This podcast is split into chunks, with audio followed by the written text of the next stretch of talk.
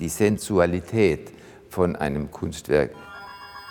Also man muss da schon kämpfen, dass man das Holz dazu bringt, was zu sagen.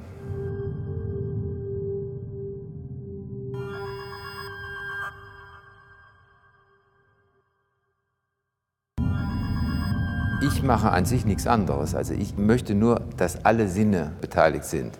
Also nicht nur, nicht nur die Augen, sondern eben auch die, der Tastsinn, der, manchmal auch der Geruchssinn in manchen Fällen. Und nicht, dass man es nur durch, durchs Internet oder so vermittelt bekommt.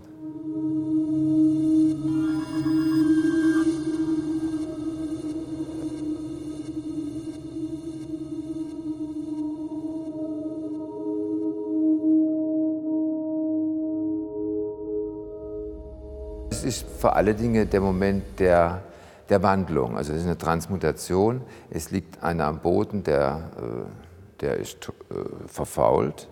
Also wie eine Pflanze irgendwann seinen Höhepunkt erreicht hat und dann stirbt und dann wieder aus dem Ganzen was Neues entsteht. Also mich interessiert immer besonders der Moment äh, der Wandlung.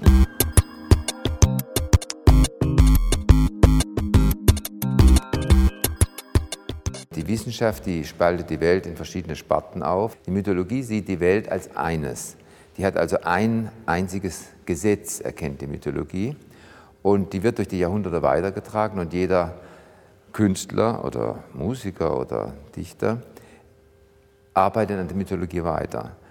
Was die Wissenschaft nicht kann, was der Einstein sein ganzes Leben versucht hat zu erreichen, nämlich eine Einheit darzustellen zwischen Mikrokosmos und Makrokosmos. Da gelten andere Gesetze. Im Mikrokosmos in uns, in, auf der Erde, in anderen Gesetzen als im, als im Weltall.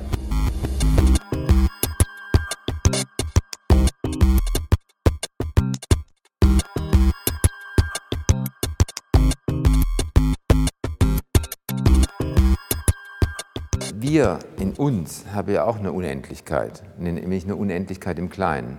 Also wenn wir uns in uns hineinschauen, dann sehen wir eigentlich einen Kosmos, der im Kleinen genauso groß ist wie der Kosmos im Weltall.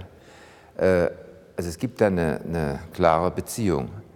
Und es gibt ja die alte Vorstellung im Judentum, in dem Sefer HaChalot, so heißt das Buch, äh, wo es um die Merkaba-Mystik geht. Und da wird ge, ge erzählt, wie ein Initiant durch die Welt reist, durch die sieben Paläste, und der verliert nach und nach alle Gliedmaßen, zuerst die Füße, dann die Hände, dann den Körper und zum Schluss nur noch den Geist. Und, aber im Moment, also im, im selben Moment, wo er in die Welt, in den Kosmos geht, geht er auch in sich hinein. Also er steigt nicht nur auf, sondern er steigt auch hinab in sich selbst.